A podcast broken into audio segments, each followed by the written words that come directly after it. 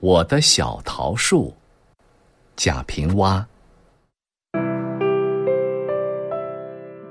我常想给我的小桃树写点文章，却没写出一个字来，只是自个儿忏悔，又自个儿安慰，说：“我是该给他写点什么了。”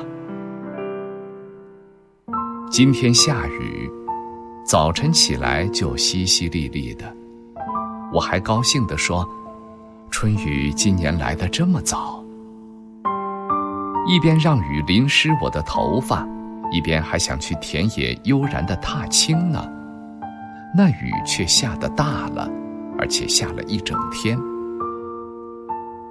我闭了柴门，倚窗坐下，看我的小桃树，枝条被风雨摇撼着，花儿。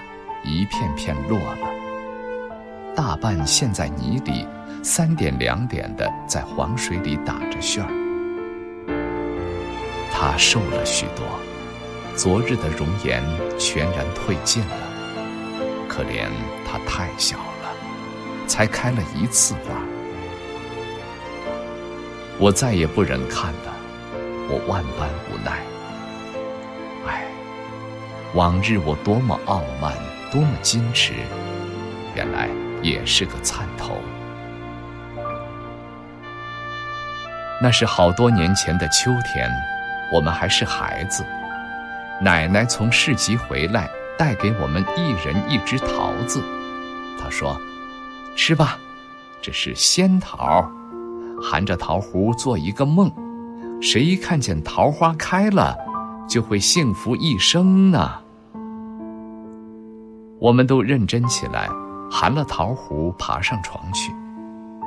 我却怎么也不能安睡，想起这甜甜的梦是做不成了，又不甘心不做，就爬起来，将桃核埋在院子角落里，想让它在那儿续着我的梦。秋天过去了，又过了一个冬天。孩子自有孩子的快活，我竟将它忘却了。春天的一个早晨，奶奶扫院子，突然发现角落里拱出一点嫩绿儿，便叫道：“这是什么呀？”我才恍然记起了它，它是从土里长出来了。它长得很委屈，是弯弯头、紧抱着身子的。第二天才舒展开身来，瘦瘦的，黄黄的，似乎一碰便立即会断。大家都笑话他，奶奶也说：“这种桃树是没出息的，多好的种子，长出来却都是野的，结些毛果子，须得嫁接才行。”我却不大相信，执着的偏要它将来开花结果，因为它长得不是地方，谁也不再理会。惹人费神的倒是那些盆景。爷爷是喜欢服侍花的，在屋里、院里、门道里，摆满了各种各样的花草。春天花市一盛，附近的人多来观赏。爷爷便每天一早喊我们从屋里一盆一盆端出去，天一晚又一盆一盆端进来，却从来不想到我的小桃树。它却默默地长上来了。它长得不慢，一个春天长上两尺来高，我十分高兴了。它是我的，它是我的梦种长的。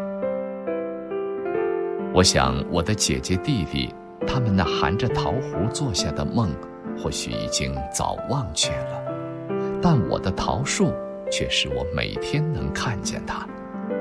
我说，我的梦是绿色的，将来开了花，我会幸福呢。也就在这年里，我到城里上学去了，走出了山，来到城里。我才知道我的渺小，山外的天地这般大，城里的好景这般多。我从此也有了血气方刚的魂魄，学习呀，奋斗呀，一毕业就走上了社会，要轰轰烈烈的干一番事业了。那家乡的土院儿，那土院里的小桃树，便再没去想了。但是我慢慢发现我的幼稚，我的天真。人世原来有人世的大书。我却连第一行文字还读不懂呢，脾性也一天天的坏了，常常一个人坐着发呆，心境似蒙上了一层木气。就在这时候，奶奶去世了，我连夜从城里回到家，家里等我不及，奶奶已经下葬了，看着满屋的混乱。想着奶奶往日的容颜，不觉眼泪流了下来，对着灵堂哭了一场。黄昏时候，在窗下坐着，一外望，却看见我的小桃树，它还在长着，弯弯的身子，努力撑着枝条，已经有院墙高了。这些年来，它是怎样长上来的呢？爷爷的花室早不陈列了，花盆一垒一垒的堆在墙根儿，它却长着。弟弟说：“那桃树被猪拱过一次，要不早就开花了。”他们嫌长得不是地方，又不好看，曾想砍掉它。奶奶却不同意，常常护着，给它浇水。啊，小桃树，我怎么将你撂在这里，而漂流异乡，又默默的忘却呢？看着桃树，想起没能再见一面的奶奶，我深深懊丧。对不起奶奶，对不起我的小桃树。如今它开了花，虽然长得弱小，骨朵儿也不见繁，而一夜之间竟全开了呢。可是总嫌我的小桃树没有那灼灼其花的盛况，一颗仙桃的种子却开得太白太淡了，那瓣儿单薄的似纸，没有肉的感觉，没有粉红的感觉。像是患了重病的姑娘，苍白的脸，偏又苦涩的笑着。我忍不住几分忧伤，泪珠又要下来了。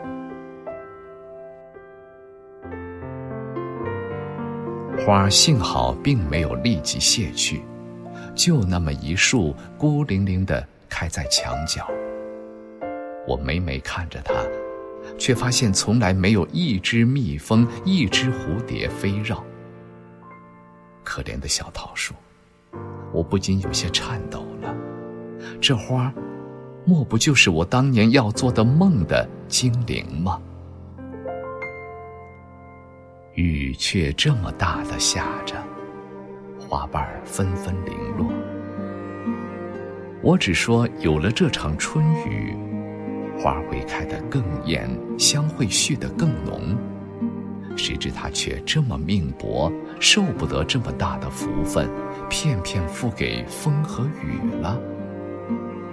我心里喊着我的奶奶。雨还在下着，我的小桃树千百次的俯下身去，又千百次的挣扎起来。一树的花。一片一片洒落的，变成赤裸的了。就在那伏地的刹那，我突然看见树的顶端高高的一枝上，竟还保留着一个玉绽的花苞，嫩红的，在风中摇着，却没有掉下去，像风浪里航道上远远的灯塔。闪着时隐时现的光，我心里稍稍有了些安慰。啊，我的小桃树啊，我该怎么感激你？你到底还有一个花苞呢。明日一早，你会开吗？你开的是灼灼的吗？香香的吗？你那花是会开的美的，而且会孕育出一个桃儿来的。我还叫你是我的梦的精灵，对吗？